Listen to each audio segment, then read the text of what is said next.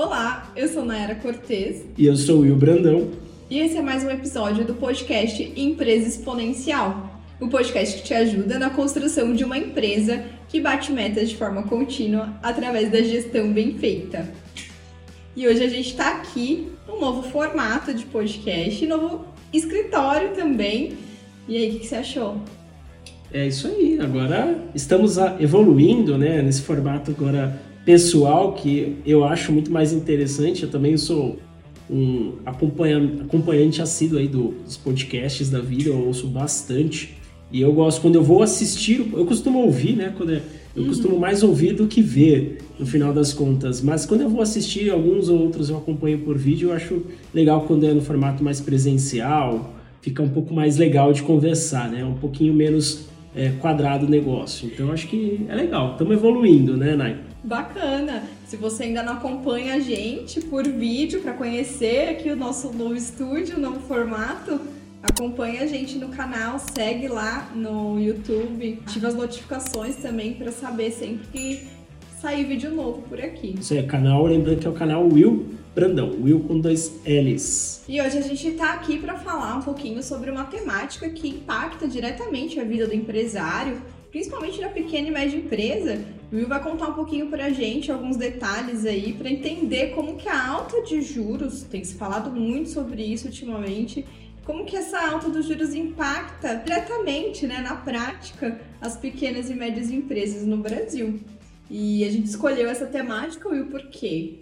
Porque a gente vê que tem muita empresa que fecha, acaba encerrando as atividades, quebrando mesmo, por questões relacionadas à falta de caixa. Então, a gente sabe que o caixa é algo muito importante e na hora de contratar crédito, fazer algum investimento, algum financiamento para a empresa, a alta dos juros vai causar algum, algum efeito ali, né? Então, hoje a gente vai detalhar um pouquinho mais para vocês. E essa falta de entendimento, inclusive pessoal, sobre a dinâmica da economia, não é, não é uma temática muito falada, né? Não é uma coisa que a gente senta no domingo para conversar com a família, com os amigos. Não é, definitivamente, exceto na minha família, né? Tô brincando. exceto eu e você Exceto nós, né? Conversando que hoje. conversamos muito sobre isso. É, na verdade, não é. Não, apesar de ser um assunto que impacta, como você disse, a maior parte das pessoas, das famílias e das empresas também, não é um assunto corrente, não é um assunto que uh, um colega fala com, costuma falar com outro, que um uh, amigo fala com outro, que um familiar costuma falar com outro, né? Não é, um, não é uma coisa tão habitual assim, e é por isso que a gente trouxe esse tema, porque é importante de fato, impacta em bastante. É, bastante profundidade, no final das contas, o resultado da empresa. E a gente vai explicar para vocês, primeiro, né, explicar um pouquinho melhor o conceito de, de, de, juros, no sentido de o que significa ter uma alta de juros, o que significa ter uma baixa de juros, e também como isso se reflete na prática para a empresa e como ela, de repente, pode se proteger ou até se beneficiar com essa alta de juros, porque sim, é possível a empresa se beneficiar com, com um ciclo de alta, né, como a gente chama aí de juros no mercado. Legal, e a ideia aqui é não trazer tantos conceitos muito técnicos, aprofundar tanto, mas trazer de forma mais simples mesmo, que você consiga compreender como que isso vai afetar a tua empresa aí. E para começar, Will, acho que a gente podia falar um pouquinho, né, de onde que vem essa alta de juros que tá todo mundo falando, né? A gente ah, liga jornal, vai ler o jornal, lê as notícias aí online até Instagram a gente vê muita gente comentando, né? Lá no TikTok também não sei, né? TikTok, você tem TikTok, tá acompanhando isso por lá? Ainda não tem. Mas é isso, tem, então, tem se falado muito sobre essa alta dos juros. E o que, que você tem para contar? De onde que vem isso que tá todo mundo falando?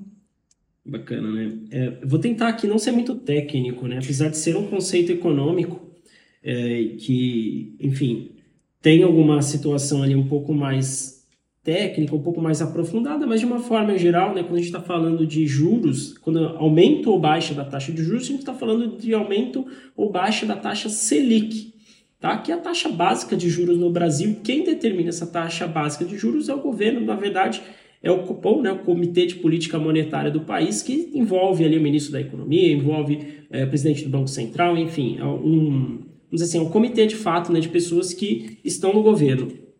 E, e quem define essa taxa são eles. Então, por que, que o governo ela, ela aumenta ou baixa, o governo aumenta ou baixa a taxa de juros? Né? Primeiro, entendem o que é juros. Tá? O juro ele é o preço que uma pessoa, uma empresa paga por ter um empréstimo. Então, quando você está pegando um empréstimo, você, a pessoa poderia estar tá utilizando aquele dinheiro e está repassando para você. Ela cobra um preço por isso. Então, é, o juro é um preço pelo empréstimo contratado. Assim como é né, o preço de um pãozinho, o preço de um carro, é a mesma situação. E ele também obedece à lei de oferta e demanda, né, que a gente até comentou no, no episódio sobre inflação sobre isso. Ele tem a mesma dinâmica, vamos dizer assim, de lei de oferta e demanda. Por ser um ativo, né, o dinheiro é um ativo, uhum. é, se você tem mais oferta daquele ativo no mercado, se você tem uma quantidade maior de ativo no mercado, em geral o preço baixa e quando o preço baixa, aumenta-se também a demanda por aquele ativo. Né? Isso de uma forma geral. Ao mesmo tempo, quando aquele diminui-se a oferta daquele ativo, ou seja, quando se diminui a oferta do dinheiro, o preço, que é o juro, ele sobe e diminui-se a demanda por ele. E quando isso acontece, passa a se circular menos dinheiro na economia. E isso também reflete numa menor atividade econômica do país. Então, uhum. por exemplo, se, a, se, o preço do dinheiro, né, ou se o preço para contratar, pegar um, um dinheiro está muito alto, as empresas e pessoas vão pegar menos, menos dinheiro circula na economia, as empresas e pessoas vão comprar também menos, comprando menos, diminui ali o PIB brasileiro, diminui a produção daquele país, né? Então, tudo tem um impacto que vem derivado da taxa de juros, que é o preço do dinheiro, tá? É, e por que, que o governo ele aumenta a taxa de juros? Ele é, ele é malvadão? Ele quer simplesmente quebrar as empresas? Na verdade, não. Ele utiliza a taxa de juros como um instrumento para controlar a inflação. Olha que interessante, como as coisas se relacionam, né? Então, por que, que o governo faz isso? Porque quando ele aumenta a taxa de juros, ele diminui a atividade econômica, como a gente comentou aqui, e as empresas meio que são, entre aspas aqui, obrigadas a reduzirem seus preços ou não aumentarem seus preços no mesmo, vamos dizer assim, na mesma taxa que ela vinha aumentando antes. Por quê? Senão ela não vende, porque a atividade econômica já está menor. Uhum. As, as famílias já estão comprando menos. Então ela se vê numa situação assim, vou ter que reduzir meu preço ou diminuir ali aquele aumento que eu ia fazer, porque senão não vou vender. E é dessa forma que o governo controla a inflação, porque a inflação é exatamente a variação no preço das coisas. Quando aumenta muito, a inflação está muito alta. E aí o governo aumenta a taxa de juros para exatamente controlar esse aumento de preço da, pelas empresas, certo? Então é a forma que o governo tem. Não existe, existem outras formas também, mas a taxa de juros talvez seja o principal instrumento que o governo utilize para isso.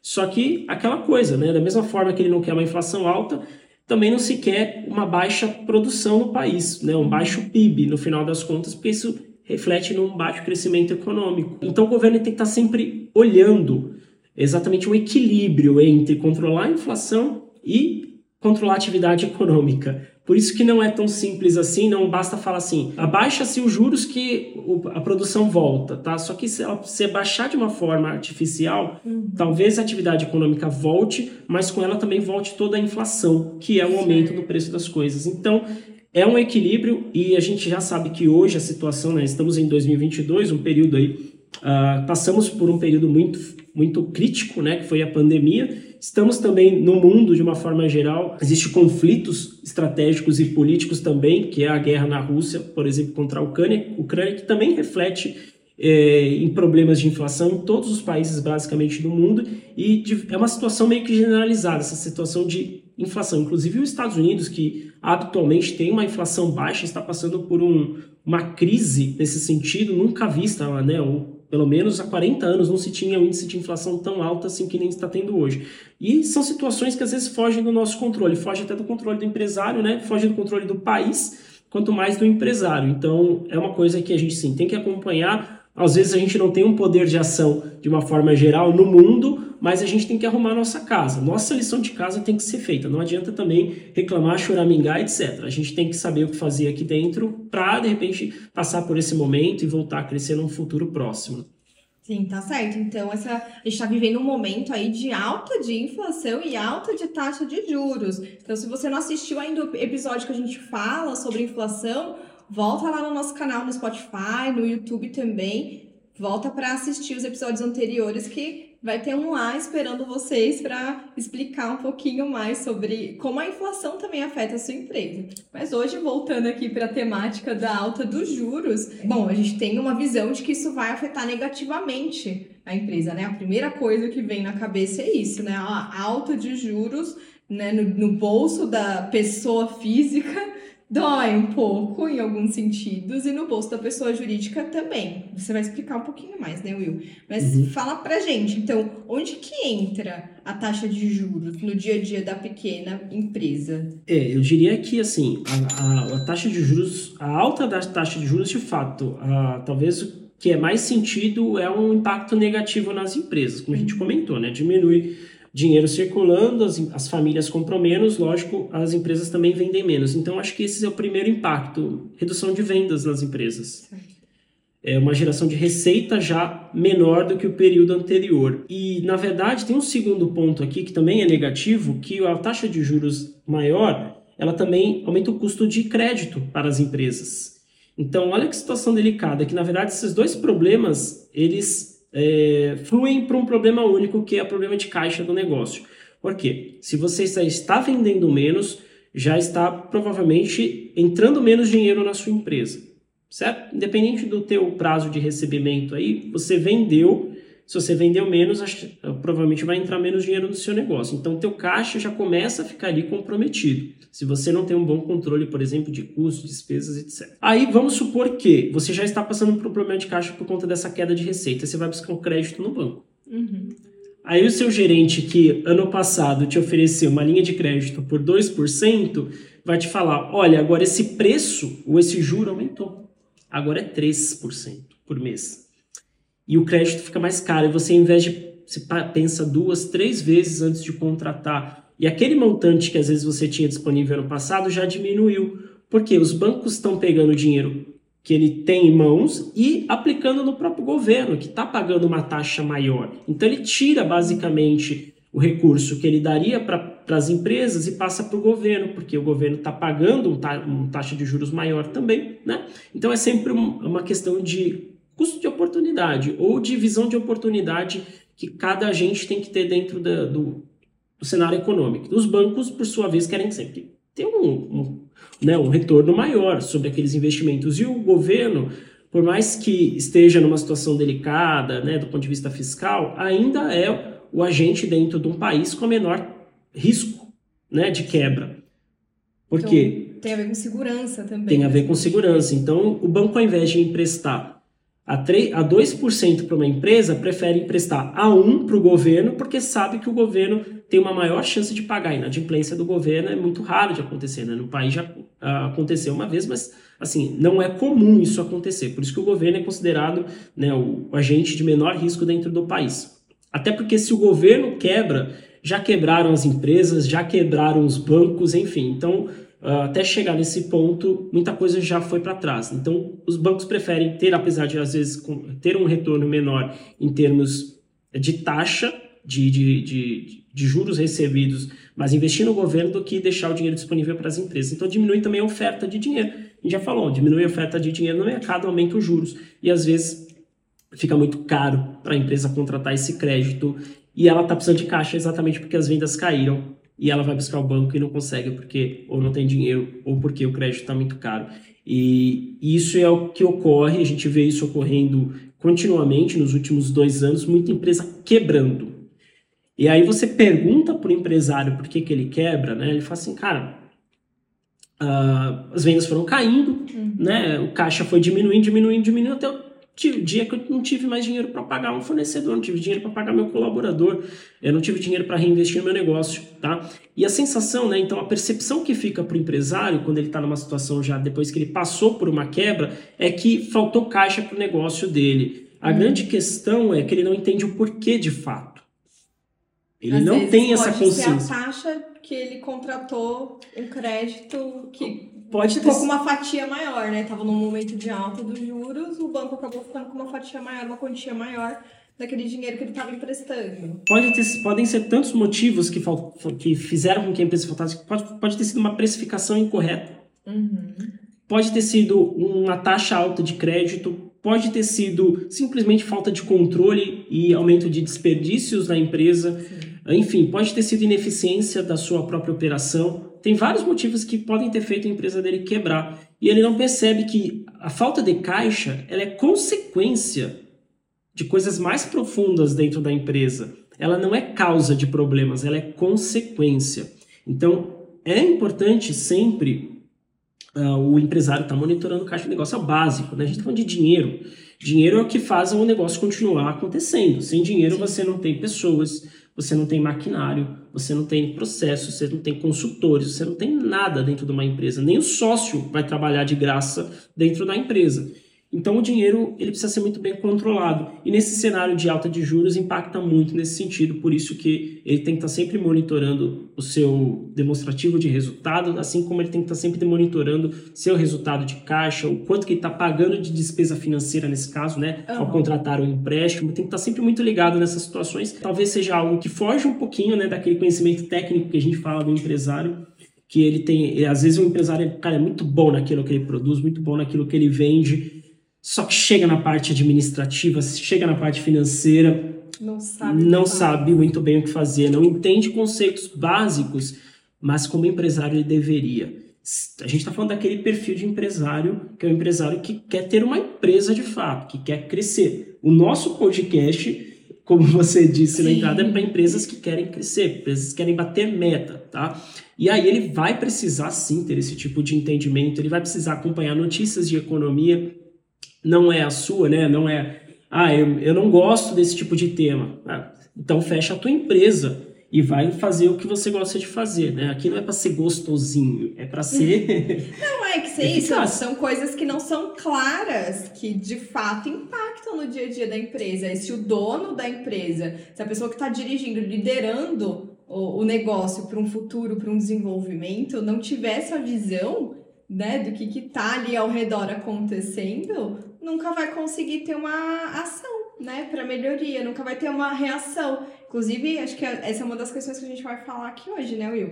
É momento de proteger ou é momento de arriscar na empresa? Acho que a gente vai dar algumas dicas depois para vocês. Mas quem tem essa clareza é o dono, é a alta liderança da empresa. Apesar de a gente estar falando de pequenas e médias empresas, mas existe. Exatamente, é, é, o, é o empresário, né? É, eu não diria pequeno, a gente não fala pequeno empresário, né? É um termo que a gente não usa aqui, né? É o empresário de uma pequena empresa. Sim. Empresário é empresário, ele tem que ter essa mentalidade de empresário, ele tem que ter metas bem definidas, ele tem que ter planos bem definidos, projetos definidos. Ninguém está dizendo aqui para os planos serem perfeitos, para tudo dar certo. Mas ele tem que ter, esse é o básico para um negócio dar certo, né? Eu, eu vi o Paulo, o Jorge Paulo Leman falando uma vez, né? O cara que hoje talvez seja a maior referência em gestão do país, né? Sim. Uma das maiores referências de gestão do país é só o cara que fundou, ajudou, um dos cofundadores da Ambev e de outras empresas aí, Garantia, etc. E ele falou, ele já quebrou uma vez, né? Uhum. Ele quebrou logo no começo, da, quando as primeiras empresas que ele começou a criar foram uma, era uma instituição financeira, inclusive, e ele quebrou porque ele fala, não tinha administração. A gente só sabia fazer negócios. Uhum o Jorge Paulo Lema. E, eu, e, hoje ele é a principal referência em gestão exatamente porque ele, na quebra, ele precisou quebrar para entender que ele precisava ter gestão, ele precisava ser um bom administrador, mais do que qualquer coisa. Então o dono ele precisa ter consciência né, do seu papel dentro da empresa. Claro, vão ter vai, vão ter momentos de apagar incêndio na operação, vão ter momentos de focar na parte comercial, de entrega de serviço, atendimento a cliente, a gente sabe que vai ter, porque a empresa não tem muito jeito, né? Eu também sou empresário, sei um pouquinho como é que funciona, mas tem que ter esse momento de foco na gestão, principalmente estrategicamente falando. Então, utilizar esses conceitos que a gente passa aqui no podcast, ou que vai continuar passando hoje, para absorver isso e ver como pode se aproveitar, como pode criar uma oportunidade de repente para o seu negócio dentro desses temas, né? Tá legal. Só retomando então, pessoal, a pequena empresa ela é afetada na prática pela alta de juros em duas situações, né? Nas vendas, caem as vendas, a tendência é de queda. Tendência de queda. E no caixa também, a tendência é de diminuição desse caixa. é, menos vendas, menos crédito, e essas duas situações se convertem em menos caixa. Perfeito. E, Will, então por que você diria que é importante o empresário estar tá acompanhando essa taxa de juros de perto? Acho que a gente é, falou um pouquinho mais aqui, mas vamos retomar, deixar bem claro, assim, por que, que o empresário tem que acompanhar isso? Mesmo que ele não goste, mesmo que ele não queira. Porque são as duas principais preocupações do empresário no final das contas. Quando você fala de vendas e caixa, né? São as duas preocupações. Uh, então, são coisas que o empresário tem que estar de olho mesmo, tem que estar monitorando e, como a gente falou, impacta diretamente nesses dois pontos, impacta a venda, impacta, impacta a caixa, Uh, e é bom você sempre estar acompanhando exatamente para não ter uma, de repente, uma reação tarde demais. Uh, pelo contrário, de repente você poder tomar uma ação proativamente, antecipadamente aí a teu favor. É, eu acho que vale reforçar também a importância de estar acompanhando indicadores, principalmente dentro do financeiro da empresa. Né? Acho que o Will fala bastante sobre isso aqui. É, eu sou, né? suspeito para falar sobre Eu sou suspeito para falar, né? Eu sou aqui o pastor da, das finanças. um minutinho para ouvir a palavra das um finanças. Um minutinho para ouvir a palavra das finanças, mas é porque a gente vê muita coisa, né? E a gente percebe de fato que faz muita diferença. Acho que o empresário sabe no final das contas, né? Os empresários sabem no final das contas, mesmo aquele que não, aqueles que não fazem, eles sabem no final das contas que precisam, o que precisam fazer. Cara, é importante dar o primeiro passo. Acho que tem, cara, conteúdo gratuito na internet, né? A gente hum. oferece, outras pessoas oferecem, né? Eu consumo conteúdo gratuito pra caramba, aprendo muito. E é isso, né? Tem que acompanhar mesmo, não tem muito jeito. Então é muito importante você acompanhar o interno da sua empresa para entender o, o, quanto o externo está te impactando. Bom, acho que partindo um pouquinho mais aqui para dicas mais práticas, né, Will? A gente já deu um geral aqui do que, do que, que seria essa situação da alta de juros e como que ela impacta, mas como que o empresário ele consegue minimizar esses efeitos negativos que a gente trouxe da alta dos juros no seu negócio? Será que dá? Dá, é possível. Você, dá, que, vai, né? vai, você que vai contar. Eu não, não tenho certeza. Às vezes tem alguma coisa que dá para fazer. É, assim, né? É claro que a gente, como falo, a gente falou, né? Tem coisas que estão fora do controle do empresário. Ah. Essa situação é um problema mundial de alta de inflação, de alta de juros, etc., até de possível recessão econômica né, do mundial. É, contra isso não dá muito para o empresário lutar, né? Ele pode fazer sua parte do ponto de vista civil, né? Ele pode buscar, uh, obviamente, também uh, participar da sociedade civil de uma forma mais ativa, mas de uma, uma maneira mais prática dentro da empresa, não tem muito que se fazer em, em, relação a isso. Agora, tem ações internas, sim, que podem ser feitas e devem ser feitas para diminuir esse impacto, de repente, para buscar uma proteção nesse cenário. Uhum. Então, vamos pensar assim, né? A gente já está falando que existe um ciclo de alta de juros. Então, a gente está falando de ciclo de alta, existe uma curva de juros que ela deve crescer, crescer, crescer até um certo ponto em que ela volta ou estabiliza ou começa a cair, né? Porque é um ciclo. É o que esperamos. É o que né? esperamos. E é o que geralmente acontece. E é o que geralmente acontece. Historicamente, uhum. são ondas de juros mais altas com uma redução posterior, depois volta a crescer, uhum. etc. Né? Isso é padrão mundial, principalmente no Brasil, que sempre teve uma das maiores taxas de juros no mundo. Por questões aí não vamos, não vamos tocar nesse assunto, que seria um pouco mais complexo, mas enfim, é um padrão histórico do país. Então, a gente pensa que se o juros, se a expectativa é, ainda é de alta de juros, o que a gente pode fazer, de repente, para se proteger? Sabendo que essas, essas, esses juros devem subir, eu posso, por exemplo, se eu tiver uma reserva financeira, alocar no investimento de renda fixa, que me dê um retorno semelhante ao comportamento da taxa de juros Selic, por exemplo. Então eu pego o meu dinheiro, né? A gente está falando, obviamente, numa situação de uma empresa que tem algum recurso, alguma reserva, onde ela possa alocar no investimento financeiro, no investimento, alocar sua reserva, né? Para deixar o dinheiro lá rendendo e que se o, o juros subir, a taxa de juros Selic subir, ele tem seu dinheiro que também vai aumentar o seu retorno. A rentabilidade maior. A rentabilidade sobre isso, sobre Perfeito. aquele investimento. Então ele pega o seu dinheiro, coloca no banco né, o, no caso, a empresa não consegue investir em tesouro direto, tesouro direto apenas para a pessoa física. Tem formas de investir no governo? Tem, tem formas de se investir no governo. Mas é um pouquinho mais complicado, né? Isso demanda ali uma operação de balcão dentro dos bancos.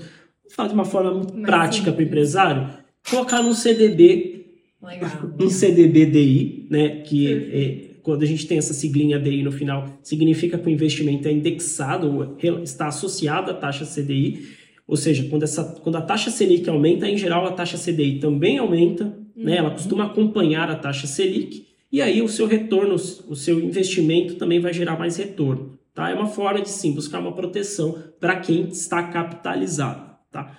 Para quem não está capitalizado, não dá para você pegar um dinheiro que talvez você não tenha para colocar. Não vai pegar o um empréstimo para colocar no investimento, gente. Não ah, pode isso?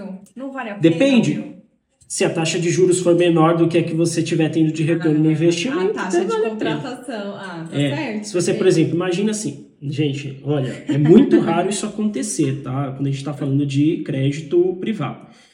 É muito raro de acontecer. Mas imagina que você pega no banco, o gerente te dá uma condição, olha, eu te dou um empréstimo e você vai me pagar 0,9% ao mês, que é muito difícil, né? De uma forma prefixada. É muito difícil. Aí você pega esse dinheiro e investe bonitão lá no seu CDB que rende, hoje está rendendo 1,1%. Opa, que lindo, maravilhoso, né? É, só que isso é uma situação muito difícil de acontecer. Em geral, a taxa que o banco vai te proporcionar é como a gente falou, né? Porque também o banco, para te pagar uma taxa menor que a Selic, ele prefere pegar o dinheiro e investir direto na Selic, né? Então não faz sentido. Normalmente a taxa de juros uh, cobrados pelos bancos vai ser maior que a Selic, então não vale a pena você pegar seu dinheiro para reinvestir. Não faça isso, tá? É, tem linhas de crédito hoje, inclusive por conta que surgiram durante a pandemia por incentivo do governo, que hoje estão se popularizando, por exemplo, como Pronamp. Tá? Uhum. Acho que legal. Para quem não tem dinheiro, então, que não tem a condição de fazer a primeira dica, né, que é Exatamente. é investir na tua reserva financeira.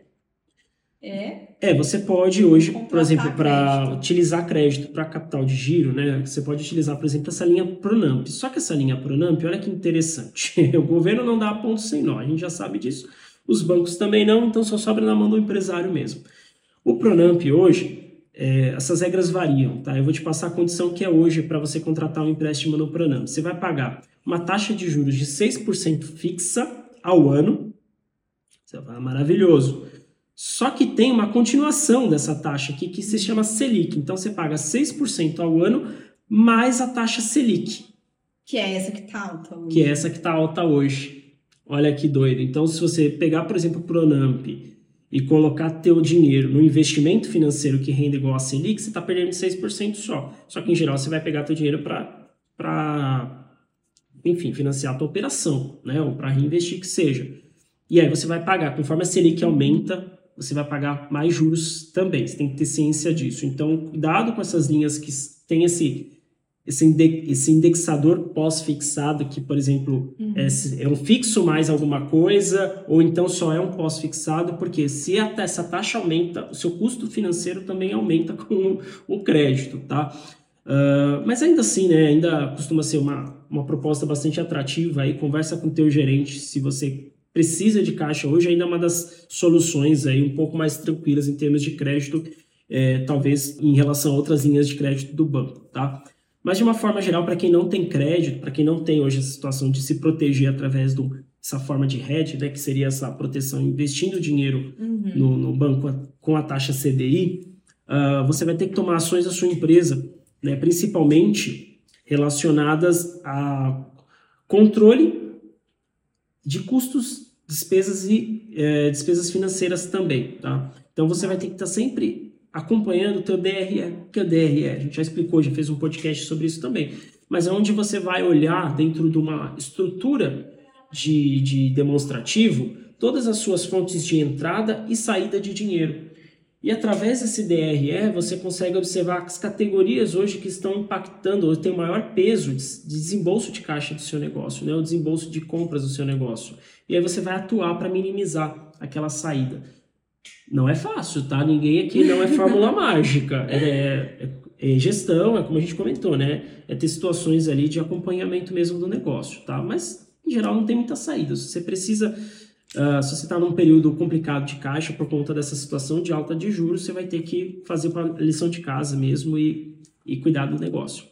Ah, legal que você falou sobre essa questão do acompanhamento aí do financeiro. Eu tinha uma dúvida aqui. Será que tem uma forma do empresário saber se a taxa de juros que está sendo cobrada pelo banco na hora dele contratar empréstimo ela é desvantajosa ou vantajosa para o seu caixa? Você acha que alguém que está ali acompanhando o dia a dia financeiro, está com tudo organizado, entende ali seu fluxo de caixa, entende o seu DRE, essa pessoa consegue enxergar se a taxa de juros é ideal ali, que ele consiga bancar?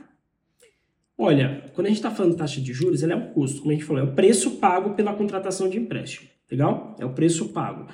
Esse preço, tá? Se você está pensando, por exemplo, em investir no seu negócio, em geral, quando você está pagando um preço para contratar esse empréstimo, mas espera um retorno maior pelo que você está pagando, faz sentido a contratação desse crédito.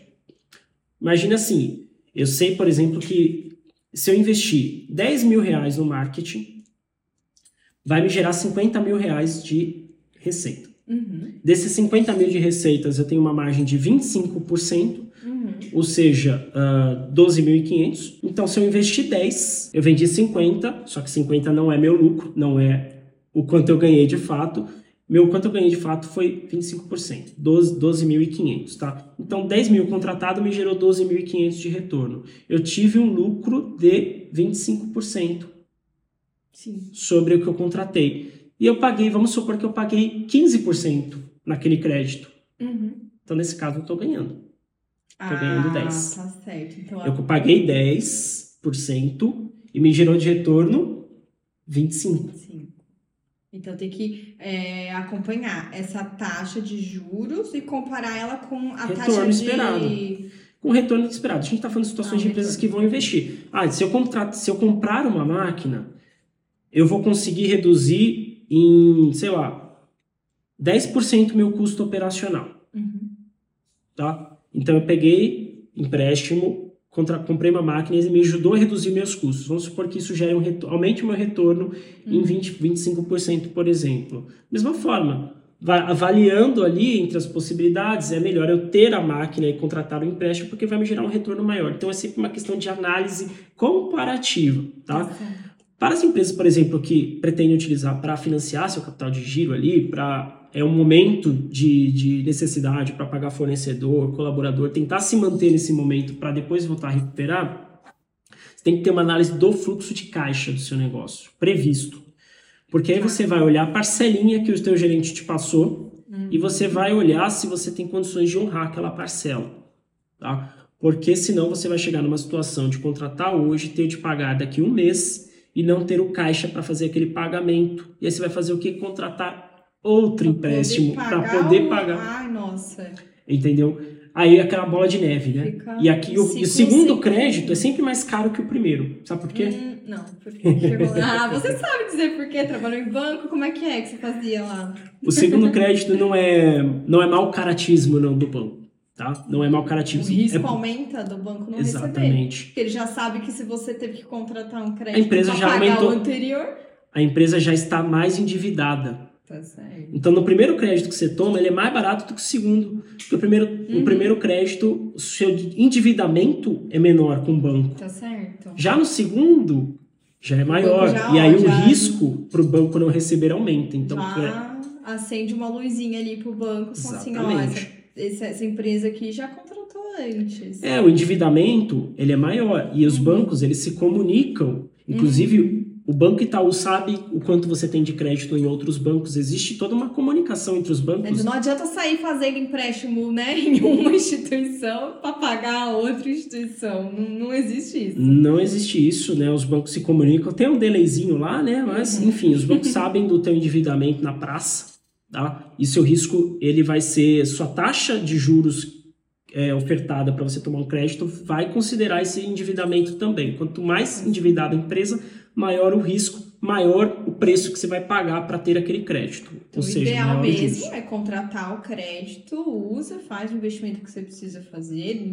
da tua empresa, paga isso para tentar contratar um outro depois sem tentar, né, sem entrar nesse ciclo aí de de é, empréstimo sem fim. Se você entrar num ciclo de empréstimo sem fim, é porque o problema, na verdade, está na tua operação. Porque você não está conseguindo gerar receita suficiente, não está conseguindo gerar lucro suficiente para pagar essas despesas financeiras. Pode ser na precificação também, problema. Pode ser um problema de precificação, pode ser um problema de produtividade baixa, pode ser um problema de desperdício, toda aquela Mas é algo anterior a de fato é caixa. É o que você falou. É o que eu comentei, exatamente. Ah, se você, por exemplo, precisou tomar um crédito para pagar o crédito anterior, das duas uma, ou você se alavancou muito mais do que podia, uhum. ou seu problema está na tua operação. Você precisa urgentemente montar um DREzinho lá, entender custo por custo do, do, da tua operação, entender quais são os, os índices de referência que você pode ter. Então, quanto que teu mercado hoje, por exemplo, tem de margem de lucro ou margem de contribuição, por exemplo. Uhum. Importante você saber isso, né? Ou você não sabe do seu mercado específico, mas que você tenha noção do seu setor, até para você saber como você está em relação ao mercado. A gente já está aprofundando bastante aqui o tema, né? Mas tudo sim. isso se relaciona principalmente com essa parte de crédito. Quando a gente está falando de taxa de juros, a gente está falando sim que impacta a tomada de crédito pelas empresas e é uma fonte de financiamento importante para o negócio. Né? É, então... pequenas empresas contratam muito crédito para, inclusive, né, nos últimos dois, três anos aí que a gente está na pandemia, é, foi algo muito importante para que os foi. negócios se mantivessem, né? Mas aí Exatamente. tem que fazer essa ponderação de quanto que tá os juros, quanto que teu caixa aguenta. Quanto teu caixa aguenta. Né? De repente não é a saída tomar crédito, de repente sua saída é outra. Talvez uhum. enxugar a tua operação, talvez uhum. Eh, fazer um controle ali de custos, como a gente comentou. Então, tem situações e situações. Vai depender do teu momento, vai depender da tua empresa. Você precisa entender tudo o que acontece ali, fazer essa gestão por indicadores e demonstrativos porque você vai tomar decisões mais inteligentes. Legal. E, bom, dentro desse cenário, a gente trouxe aqui essa questão de tentar minimizar efeitos negativos da alta de juros no seu negócio. É, tem alguma forma de se beneficiar, só ter benefício nessa alta de juros? Se você está capitalizado, você pode fazer o que a gente comentou agora há pouco, investir. Reserva.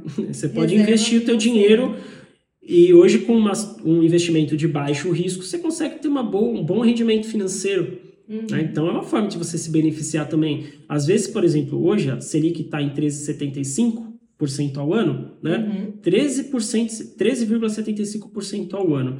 Hoje em dia, isso é maior que o lucro de muitas empresas. Então, se o cara pega o dinheiro dele coloca num, numa aplicação de renda fixa baixíssimo e deixa o dinheiro risco. baixíssimo risco e deixa o dinheiro trabalhando, ele tem às vezes um retorno maior do que ele teria produzindo.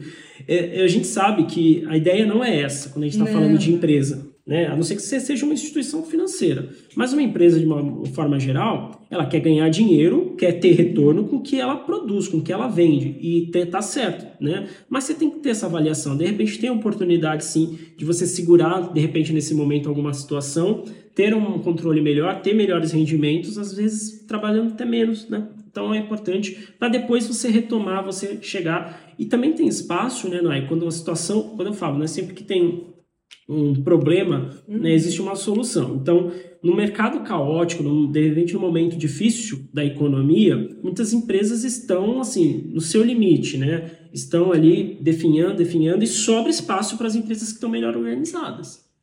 Perfeito. Quem está é, investindo para melhorar a tua gestão, investindo para melhorar o teu interno, sai na frente no mercado. Você pode aproveitar, por exemplo, a baixa dos teus fornecedores e ganhar mercado. Né? Uhum. Você pode ter várias situações ali de, de agressividade, mercado para aumentar teu market share, né? ou participação de mercado ali. Então tem oportunidades também, né? Pra, principalmente para as empresas que já estão mais preparadas e e, vamos dizer assim, sólidas financeiramente para poder se aproveitar desse momento. Legal, Will. Bom, pessoal, a gente já está caminhando aqui para o encerramento da nossa conversa. Se você gostou do assunto, do tema, deixa um comentário. Tem alguma dúvida mais sobre isso? Queria entender um pouco mais. Se gostou do nosso novo modelo aqui de apresentação, se gostou do nosso estúdiozinho, né? Dê sugestões aí deixa também. Deixa um like no vídeo também pelo nosso canal do YouTube. Se inscreve lá para acompanhar. E agora a gente vai para a parte da pergunta do empresário. Que é a pergunta do empresário? A gente abre uma caixinha toda semana lá no nosso Instagram. Quem não conhece, não acompanha também, segue lá, é o arroba willbrandão, exp. Então, a gente fez uma pergunta lá. Claro que, bom, essa pergunta foi um pouco longa, o pessoal mandou por direct, né? Achou mais fácil. Mas foi o seguinte, é, eu tenho uma agência que tem contratos vencendo ao longo do ano. E faz sentido eu usar a taxa Selic para fazer o reajuste, esse reajuste contratual? E aí? Tá, entendi. A empresa ela tem o contrato recorrente e ela precisa fazer um reajuste anual daquele contrato. Uhum. Normal, né? Principalmente empresas aí prestação de serviços. É, uma agência nesse caso. Uma agência, né? A agência costuma ter esse modelo de recorrência também. É, em geral, né, não é utilizada a taxa Selic para reajuste de contrato, é utilizado Uhum. o índice de inflação, Certo. tá? Tá. Hoje, vamos dizer assim, no Brasil tem dois índices principais de reajustes de contrato de serviços. O principal mesmo é o IGPM e o segundo é o IPCA. Ah, certo. Então, Tá. Selic esquece, não funciona para esse caso. Não é o caso, porque a Selic ele é o preço cobrado pelo dinheiro emprestado. Uhum. Não faz sentido você repassar esse preço para o teu cliente, porque não tem a ver com a tua operação, no final das contas.